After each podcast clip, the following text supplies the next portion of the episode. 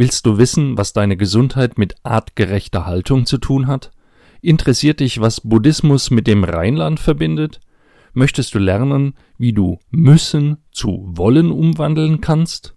Dann hör dir das Interview mit dem Evolutionspsychologen, Verhaltensforscher, Trainer, Autor und Keynote-Speaker Dr. Martin Morgenstern an.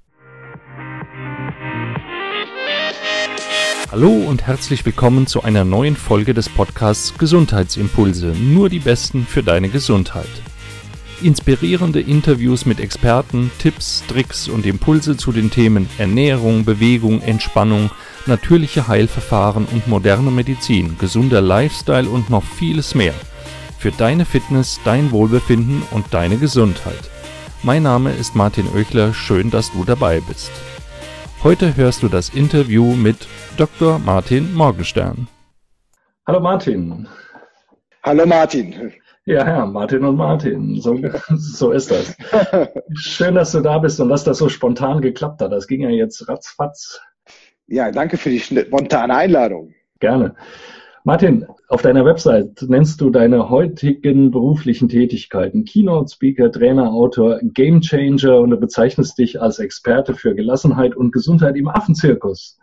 Und du sprichst von artgerechter Haltung. Erzähl doch mal, was machst du und was hat's mit diesem Affenzirkus auf sich?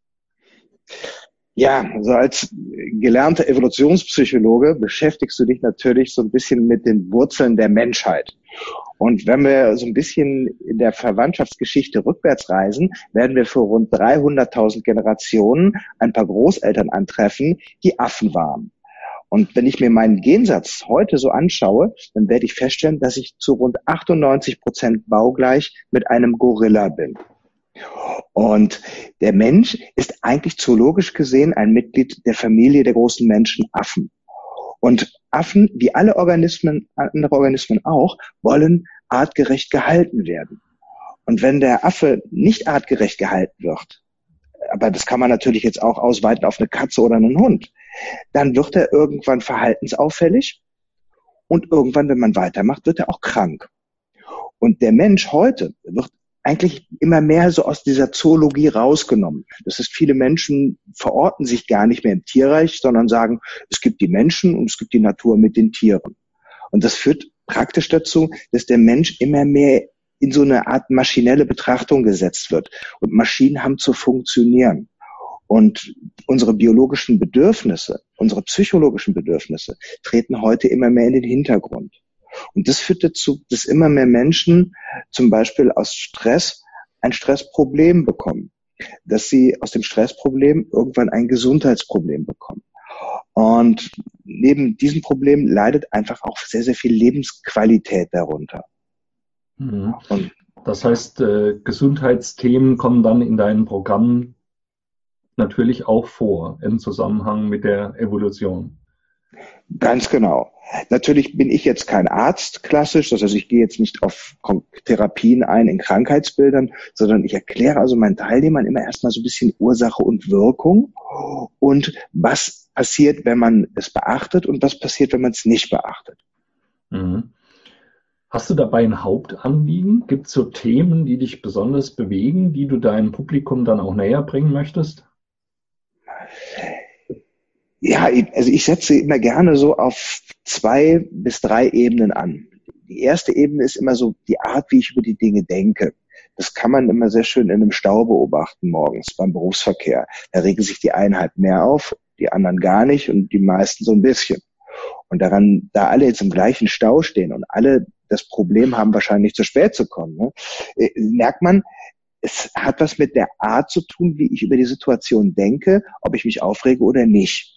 Das heißt, das ist so ein Ansatzpunkt bei mir, dass man einfach lernt, Dinge, die man gerade körperlich nicht erzwingen kann. Dafür ist zum Beispiel unser Stresssystem ursprünglich gedacht. Einfach mal lerne loszulassen, würde der Buddhist jetzt sagen, ja. Oder ich würde jetzt auf Neudeutsch sagen, so ein kleines bisschen scheißegal Einstellung zu haben, wenn ich es gerade eh nicht ändern kann. Und der Psychologe wird das jetzt sagen, wir nennen das einfach mal akzeptieren, wenn ich es nicht ändern kann. Das mhm. ist so diese Ebene Kopf bei mir. Und dann kann man eine Etage tiefer gehen. Ich bin halt auch nicht jeden Tag gleich cool. Das heißt, sehr, sehr viel meiner Kopfvorgänge meiner Psyche haben was mit Körpervorgängen zu tun. Und in meinem Körper, da wohnt dieser alte Affe mit seinen biologischen Knöpfen, sage ich immer gerne, wie so ein Tamagotchi. Zum Beispiel, was mir sehr am Herzen liegt, ist das Thema Schlafen. Schlaf ist etwas, das müssen alle Säugetiere und Schlaf dauert so lange, wie er dauert. Und wenn ich den künstlich unterbreche mit einem Gerät, das im Englischen Alarmclock heißt, also hm. Gefahrenuhr. Ne? Das heißt also, wenn ich mir einen künstlichen Stressreiz mache und einen Gefahrenreiz, um wach zu werden, unterbreche ich halt diesen wichtigen Wartungsvorgang im Körper und danach bin ich halt schon gar nicht mehr so cool. Deswegen ist der Schlaf, zum Beispiel, wenn du mich fragst, eins meiner Herzensthemen. Dann äh, ist es so, dass mein Körper, der, also der Homo sapiens, unser Körper, ist ein Langstreckenjäger. Er ist gemacht, am Tag 10 bis 30 Kilometer in der Natur zu laufen. Die meisten Deutschen bewegen sich kaum mehr als 1000 Meter. Und da entstehen ganz, ganz viele Probleme für den Körper, für die Gesundheit, Herz-Kreislauf, Verdauung, Skelett, aber auch für die Psyche. Heißt aber umgekehrt, wenn ich wieder lerne, mich mehr zu bewegen und das mit ganz einfachen Mitteln in den Tag auch zu integrieren, dann fühle ich mich besser im Kopf und im Körper. Ist mir auch ein großes Anliegen. Und ein weiterer Punkt bei mir ist halt auch im Körper die Ernährung. Ja, das heißt also auch wie jeder Organismus gibt es auch von der Natur so einen kleinen Zettel, da steht drauf, was ist eine artgerechte Ernährung für mich? Und ich versuche halt dann auch so ein paar Ideen zu geben, ein paar Inspirationen zu geben, wie man mit einfachen Mitteln wieder erkennt, was ist für mich eine artgerechte Ernährung und was lasse ich besser. Weil wenn ich darauf achte, kann ich auch mit ganz kleinen Veränderungen Riesenerfolge erzielen, nicht nur auf der Waage, sondern vor allen Dingen auch in meinem Wohlbefinden. Und das ist was, was mir wirklich am Herzen liegt. Mhm. Ja, und dann hatte ich gesagt, manchmal gibt es da noch so diese dritte Ebene und diese dritte Ebene ist immer meine Umwelt. Und meine Umwelt wirkt natürlich auf mich. Und wenn meine Umwelt jetzt völlig blöd ist oder mir einfach nicht liegt, dann gibt es so in diesem Englischen diesen Spruch, love, leave or change. Und wenn ich es also nicht liebe, das es mir also nicht liegt, das zu erkennen, ist die erste Kunst. Die zweite, bevor ich die Sachen hinschmeiße, Veränderungen einleiten, meistens in meiner Einstellung, in mir, in meinem Verhalten. Und wenn das alles nicht mehr hilft, dann vielleicht auch mal die Umwelt zu verlassen und eine andere Umwelt aufzusuchen. So, und das sind so meine drei ja, Ansatzebenen, womit ich so gerne mit meinen Teilnehmern arbeite. Aber das sind ja schon mal ganz wichtige Impulse, ne? dass einfach das Wohlbefinden durchaus nicht von den äußeren Umständen alleine beeinflusst wird, sondern auch von der Einstellung, wie wir damit umgehen und dass kleine Änderungen durchaus viel bewirken können. Genau, richtig. Mhm. Es geht halt darum, klar, du kannst natürlich dir jetzt viele Bücher kaufen, tausend Techniken für ein besseres Leben, äh, tausend Techniken für ein gesünder sein, tausend Techniken für eine tolle Ernährung oder tausend Ernährungsratgeber. Die Kunst ist eigentlich einfach zu bleiben, weil die, die Zeit ist heute ein sehr knappes Gut und auch nicht jeder hat zum Beispiel jetzt Abteilung Kopf Lust, jeden Tag eine Stunde zu meditieren. Würde man das machen, man würde auf jeden Fall davon profitieren. Das ist eine super Sache. Aber ich weiß jetzt aus meinen, ja, ich sag Jahrzehnten fast schon als Erfahrung als Trainer, ähm, was mit dem Training gut funktioniert, nehmen die wenigsten mit in den Alltag und praktizieren es dort regelmäßig. Vor allen Dingen immer dann nicht, wenn es viel Zeit beansprucht und auch am Anfang so eine Durststrecke gibt, bis man eine Routine hat.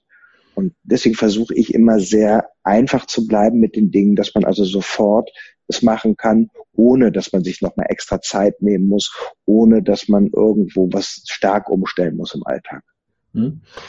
Außer dem Zeitproblem, was denkst du denn, was sind denn noch Faktoren, warum sich die Menschen so weit vom natürlichen Verhalten, was uns evolutionsbiologisch halt nun mal eigen ist, entfernt haben?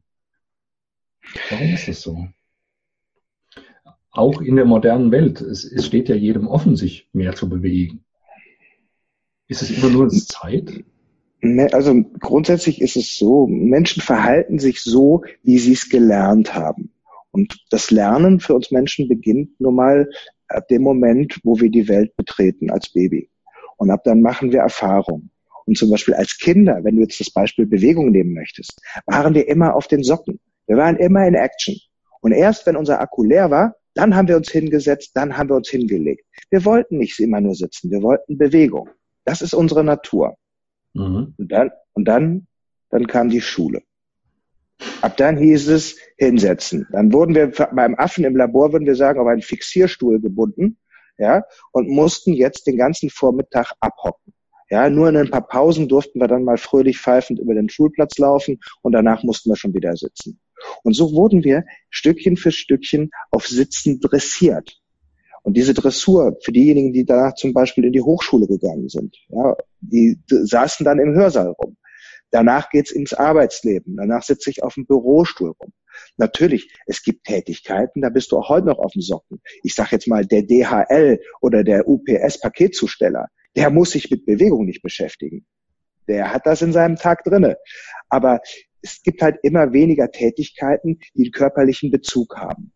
Und so werden die Menschen immer mehr an diesem Stuhl gefesselt und das hat natürlich Begleitfolgen. A, die Gewohnheit entsteht, dass Sitzen der Grundzustand ist, wobei eigentlich in der Natur Bewegung der Grundzustand wäre.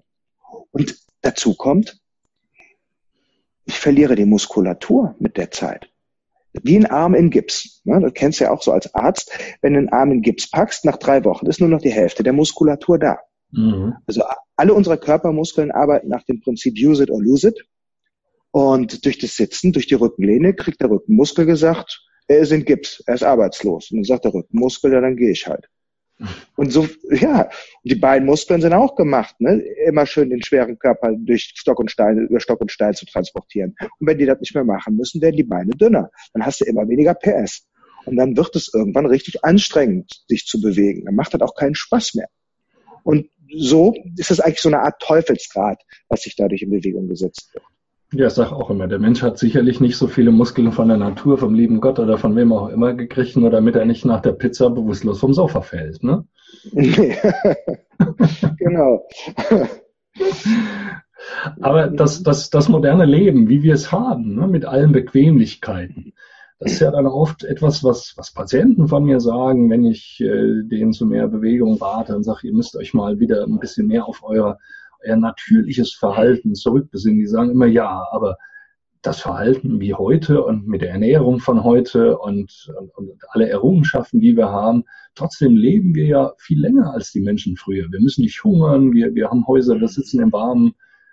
Hat es nicht auch Vorteile? Aber selbstverständlich hat das Vorteile. Also wenn wir, wir führen jetzt das Interview gerade hier im Winter und wenn ich jetzt aus dem Fenster gucke, es ist grau, es ist nass, es ist kalt, ich bin ganz froh, jetzt hier am Sofa sitzen zu können äh, und die, die Heizung im Rücken zu haben. Ja. Aber das Problem ist ein anderes. Die Menschen werden zwar älter, aber in der Regel nur dank dir und deiner Kollegen. Weil der durchschnittliche Deutsche lebt gerade mal bis zum 57. Lebensjahr beschwerdefrei. Ab dann wird er ein chronischer Arztgänger. Und wenn du dir jetzt mal Erkrankungen anguckst, nehmen wir mal zum Beispiel Bluthochdruck. Ne? ist eine richtige Volkskrankheit. Äh, du kannst Bluthochdruck 1 zu X von deiner Oma, von deinen Großeltern vererbt bekommen. Dann ist das einfach Pech gehabt. Aber die meisten Bluthochdruckpatienten äh, haben sich die Krankheit gefangen durch nicht artgerechtes Verhalten, durch eine fehl, fehl, fehlerhafte Ernährung, durch zu viel Sitzen und durch zu viel Aufregen und manchmal auch noch zu wenig Schlafen. Mhm. Und daran sieht man, ne, das ist also ganz, ganz, ganz viele Erkrankungen. Es gibt so eine Harvard-Studie, die sagen, weit über 60 Prozent, die gehen sogar manchmal davon aus, bis zu 80 Prozent aller Erkrankungen wären Zivilisationserkrankungen. Das heißt also, wenn man übersetzt, Erkrankungen aus nicht artgerechter Haltung auch wenn du mal guckst, ne, es gibt ja noch so, äh, äh, so Urvölker, die irgendwann zivilisiert wurden. Nimm mal zum Beispiel die Indianer oder äh, wen können wir zum Beispiel nehmen, die Eskimos. Ja? Solange die sich noch ähm, in ihrer Kultur bewegt haben, kannten die bestimmte Erkrankungen nicht oder nur kaum. Und als sie dann zivilisiert wurden, sobald sie dann also sesshaft wurden, sobald dann plötzlich auch Alkohol, Zigaretten, fettige Ernährung, Zucker äh, und all diese Dinge hinzukamen, sie sich nicht mehr viel in der Natur bewegten, nicht mehr körperbedürfnisgerecht geschlafen haben und so weiter. Da treten plötzlich Erkrankungen auf, die kannten die vorher nicht. Nimm oder nimm psychologische Erkrankungsbilder. Ähm, ich habe einen Kollegen, einen klinischen Psychologen, der besucht ab und zu in Afrika die Sun. Die wohnen bei Namibia und das ist auch so ein richtiges Urvolk noch, was sich ziemlich steinzeitlich noch ähm, in ihrer Kultur verhält. Das heißt, die jagen noch höchstpersönlich, die bewegen sich eben relativ einfach. Und der sagt mir immer, die kennen keinen Psychologen. Das heißt, und wenn du mal guckst, in Deutschland wartest du mittlerweile ein halbes Jahr auf dem Therapieplatz, mhm. groß Bedarf ist. Und die kennen das nicht. Und das sind halt so typische Indikatoren, dass man also sieht, die Zivilisation auf der einen Seite, wenn ich jetzt hier aus dem Warmen vom Sofa mit dir hier reden darf, ist super. Aber auf der anderen Seite, ähm, die Fehler dieses, dieses Mensch oder Menschenaffe, der in mir wohnt, das zu vergessen, auf der anderen Seite sind natürlich gravierend. Und die Kunst, glaube ich, ist jetzt natürlich das Beste aus beiden Welten zusammenzuführen. Mhm. Und dazu trägst du ja auch in deinen Programmen bei, ne? Das ist so ein bisschen mein Anliegen, ja. Und du, also ich habe ja einen Vortrag von dir gehört, so haben wir uns kennengelernt. Du bringst es ja auch durchaus mit viel Humor und viel Action rüber. Mhm. Erzähl mal unseren Zuhörern ein bisschen, mach mal ein bisschen Eigenwerbung. Was, was, was, was machst du für Programme? Wo kann man dich finden? Wer kann mehr von Martin Morgenstern hören? Ja, also vielleicht so für den Interessierten, wie kommt man eigentlich dazu, ähm, ich sag mal, Wissenschaft als Show zu machen, als Erlebnis, aber auch als ähm, ja mit praktischen Handwerkszeug zu garnieren. Das fängt bei mir damit an, ich habe damals äh, angefangen, Vorlesungen zu machen. Und wenn du mit Studenten arbeitest, ja, du hast zwei Möglichkeiten. Entweder du zwingst sie zuzuhören mit einer Klausur, was, ne, was man aus der Schule ganz gut kennt, oder aber ähm, man setzt sich als Ziel, einfach attraktiver für den Moment zu sein als alles andere. Und das geht eigentlich immer nur dann, wenn ähm, man unterhaltsam ist, wenn die Leute nicht nur auch auf dem Stuhl sitzen, sondern auch mal aufstehen, was machen, erleben und merken, hey, tatsächlich, die, das macht der Körper gerade, das passiert gerade in meinem Kopf. Und dann vor allen Dingen auch ist jeder Mensch, sag ich mal, wir alle kleine Egoisten, ähm, wir wollen immer Eigennutzen haben. Das heißt also, okay, was habe ich davon in meinem Alltag? Was kann ich konkret für mich davon mitnehmen? Und wenn ich diese Sachen beachte, dann ähm, ist es immer ein spannendes Erlebnis für den Zuschauer, für mich natürlich immer auch. Und wenn du mich jetzt fragst, so ja, wo kann man mich erleben? Also einmal natürlich kann man mich buchen, äh, zum Beispiel über Podium als äh, Bühnenredner für Kongresse, für für, äh, für Neujahrsempfänge, für alle möglichen, für Kundenveranstaltungen, für alle möglichen Gelegenheiten. Und natürlich mache ich ab und zu auch Seminare. Ich habe zum Beispiel ein ganz neues Seminar entwickelt, das heißt Cool You. Die Homepage dazu ist coolu.training. Und ähm, das ist ein Seminar, das habe ich gemacht für den Selberzahler. Weil in der Regel sind meine Kunden Firmen und auch wenn ich für Veranstalter jetzt was Offenes mache, ist das äh, meistens sehr hochpreisig. Da zahlt man dann für zwei Tage einen vierstelligen Betrag. Das ist für diejenigen, wo die Firma das bezahlt, ist das okay. Aber wenn mich, dann haben mich immer Leute gefragt, hör mal, ähm, machst du nicht auch was, wo ich zum Beispiel meine Frau oder meine Tochter oder ein paar Freunde vorbeischicken kann? Mhm. Und ja, dafür habe ich dann Coolio entwickelt. Und in Coolio, da lernt man also an einem Tag alles, worauf es ankommt, in den biologischen Knöpfen im Körper, wie man die am besten bedient und vor allen Dingen, wie man sich eine coole Einstellung antrainiert. Und dann, das Tollste ist, dann bekommen die Teilnehmer schon in dem Tag so ein Trainingsband und das programmieren wir dann zusammen, Schritt für Schritt. Und dieses Band hilft dann ab dem nächsten Tag zu gucken, wie schlafe ich, von wann bis wann, wie viel Tiefschlaf habe ich dabei, wie viel bewege ich mich. Das kann mir sagen, hey, sitz nicht so lange rum und es erinnert mich auch dann ab und zu mal daran zu checken, bist du cool im Kopf oder nicht? Und wenn nicht, dann weiß man ja dann, was man tun soll. Und so habe ich mir so das Ziel gesetzt, dass der das Seminar gemacht hat und mich vier Wochen später anruft, weil vier Wochen braucht man immer ungefähr, um sich neue Gewohnheiten anzutrainieren. Mhm. Dann äh, habe ich mir so das Ziel gesetzt, will ich immer hören, hat geklappt. Ich bin äh, deutlich besser geworden, was meine biologischen Knöpfe, meine Selbstwahrnehmung, meine Coolness betrifft. Und Sehr cool. Ja. Nee, hört sich, hört sich richtig gut an. Und eben hast du was Wichtiges gesagt. Jetzt zum Jahresbeginn nehmen sich ja auch viele Leute wieder ganz viel vor und das dauert nicht lange und dann sind die Vorhaben wieder weg. Man braucht schon einfach ein paar Wochen, bis sich neue Routinen ähm, einfach eingeschlichen haben. Ne? Ganz genau. Ich, zum Beispiel jetzt die, eine der meistgenannten Neujahrsvorsätze ist mehr Sport machen. Mhm. Ja? So, was machen die Leute? Die kaufen sich jetzt entweder bei Lidl irgendwie eine Yogamatte und einen, und einen Hupsball oder irgendwelche komischen Fitnessgeräte oder melden sich im Fitnessstudio an. Dann gehen die alle ein paar Wochen dahin oder turnen ein paar Tage im Wohnzimmer und dann fliegen die Sachen aber meistens wieder in die Ecke oder man geht nicht mehr ins Fitnessstudio oder man geht dann auch nicht mehr weiter in den Wald joggen. Das Problem, warum das so ist, ist folgendes. Unser Gehirn beschließt, ob Sport ein Wollen oder ein Müssen ist. Und wenn ich lange keinen Sport gemacht habe, ist Sport im Kopf immer Müssen. Und Müssen führt dazu, dass ich alle Möglichkeiten nutze, es zu vermeiden. Mhm. Und wenn ich will, dann versuche ich alle Möglichkeiten zu nutzen, es zu tun. Und die meisten machen jetzt den Fehler, weil sie es natürlich nicht wissen, dass sie versuchen, in vier Wochen den Körper umzubauen. Dabei gelten die ersten vier Wochen, also wenn man jetzt diesen Neujahrsvorsatz Sport nimmt, eigentlich nicht dem Körper, also dem Ergebnis, wenn man so will, sondern eigentlich nur dem Kopf, sprich der Gewohnheit. Und deswegen empfehle ich immer gerne mit den Teilnehmern, dass sie ähm, die ersten vier Wochen sich einfach nur zwei, drei Termine in der Woche suchen, 20 Minuten höchstens und dann noch weit unter den aktuellen Möglichkeiten bleiben, egal wie klein die sind, so dass man immer mit einem guten energetischen Gefühl nach Hause geht. Und nach drei, vier, bei manchen vielleicht auch fünf oder sechs Wochen hat der Kopf, aber auch der Körper sich umgedreht und aus Sport machen müssen, wird Sport machen wollen. Und dann sagt der Körper, ich wäre soweit. Und jetzt kümmere ich mich um Ergebnisse. Jetzt gehe ich auf meine Körperebene und, aber dann will ich auch. Und das ist eigentlich der Trick. Und das ist eigentlich auch das, was sportliche Leute von nicht sportlichen Leuten unterscheidet. Es ist nicht der Körper, das sind auch keine Disziplinmonster, die sportlichen Leute, sondern es ist die Gewohnheit. Mhm. Und das kann man natürlich auf viele andere Sachen auch übertragen wollte ich gerade sagen, kann man auf, auf Ernährungsgewohnheiten und viele mhm. andere Dinge ganz genauso äh, übertragen. Man muss es mhm. erstmal langsam, aber so lange durchhalten, bis es zur Routine geworden ist und dann klappt es auch. Mhm. Also ich wollte dich gerade nach ganz konkreten Umsetzungstipps fragen, aber das war ja jetzt schon einer.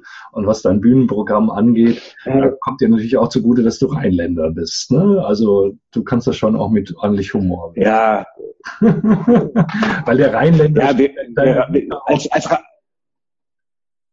in deiner Vita hast du ja auch geschrieben, dass du nicht nur Evolutionspsychologe bist, Ist so. Als Rheinländer nimmst du dich halt nicht so ernst. Ne? Das, das kriegst du von klein auf beigebracht. Du musst dich ja auch mindestens einmal im Jahr im Fasching oder wir nennen es ja Karneval zum Affen machen. Äh, und ich glaube, das ist so ein bisschen Kulturbestandteil des Rheinlands, die Dinge nicht ganz so ernst zu nehmen. Und schon mal so für diejenigen äh, Zuhörer, die ab und zu mal fliegen, wenn man am Köln-Bonner Flughafen rauskommt, da hängen auch die Kölschen Grundgesetze, kann man auch im Internet nachgoogeln, Kölsche Grundgesetze. Und äh, wer so ein bisschen sich mit Buddhismus beschäftigt, wird da sogar gewisse Parallelen sehen. die, ja. die Grundgelassenheit ist dem Rheinländer auch genetisch fixiert äh, wahrscheinlich von der Oma, wenn die lange im Rheinland gelebt hat, aber mindestens kulturell. es gab im Rheinland offensichtlich irgendwann Gorillas. die das weiter äh, vererbt haben. Martin, gibt es ein, äh, das frage ich immer zum Abschluss meiner Interviews, meine Gäste, gibt es so ein allgemeines Lebensmotto für dich in Gesundheitsfragen, was du mit unseren Zuhörern noch teilen kannst? Ja, ich, ich überlege gerade. Ähm, ja, ich frage meine Zuhörer, was ist das Wichtigste? Ja, worauf kommt es wirklich an? Mhm. Und äh, wenn man sich mit Gesundheit sowohl psychisch, körperlich nie wirklich beschäftigt hat, kommen dann Antworten wie Karriere, Geld verdienen und solche Dinge. Aber ähm, ich versuche immer, ähm, meine Zuhörer mit der Zeit dahin zu bringen, zu erkennen, dass unsere Gesundheit eigentlich unser allerhöchstes Gut ist. Noch vor Geld, noch vor Karriere, noch vor allem. Und deswegen, wenn ich so ein Motto mitgeben darf, dann sage ich immer, eure Gesundheit ist das Wichtigste und der Rest kann warten, wenn es sein muss. Ansonsten mit guter Gesundheit werdet ihr gute Ergebnisse bekommen. Sehr schön. Das ist ein gutes Schlusswort. Martin, ich danke dir ganz herzlich für das Interview. Ich denke, es waren wieder ein paar gute Impulse für unsere Zuhörer dabei. Ich wünsche dir viel Erfolg bei deinen Projekten und ich bin mir sicher, dass wir uns mal wieder sehen und hören. Martin, Dankeschön für die nette Einladung. Wir werden uns auf jeden Fall mal wieder irgendwo sehen und hören. Und liebe Zuschauer, vielleicht sehen und hören wir uns ja auch nochmal an anderer Stelle. Tschüss, mach's gut. Tschüss. Das war das Interview mit Dr. Martin Morgenstern. Wenn du mehr von ihm, seinem Programm und seinen Inhalten erfahren möchtest, empfehle ich dir sein außerordentlich lesenswertes Buch Gelassen gewinnen. Einen Link, wo du es bestellen kannst, packe ich dir in die Show Notes ebenso wie die Links zu Martins Website und seinem Programm Coolio.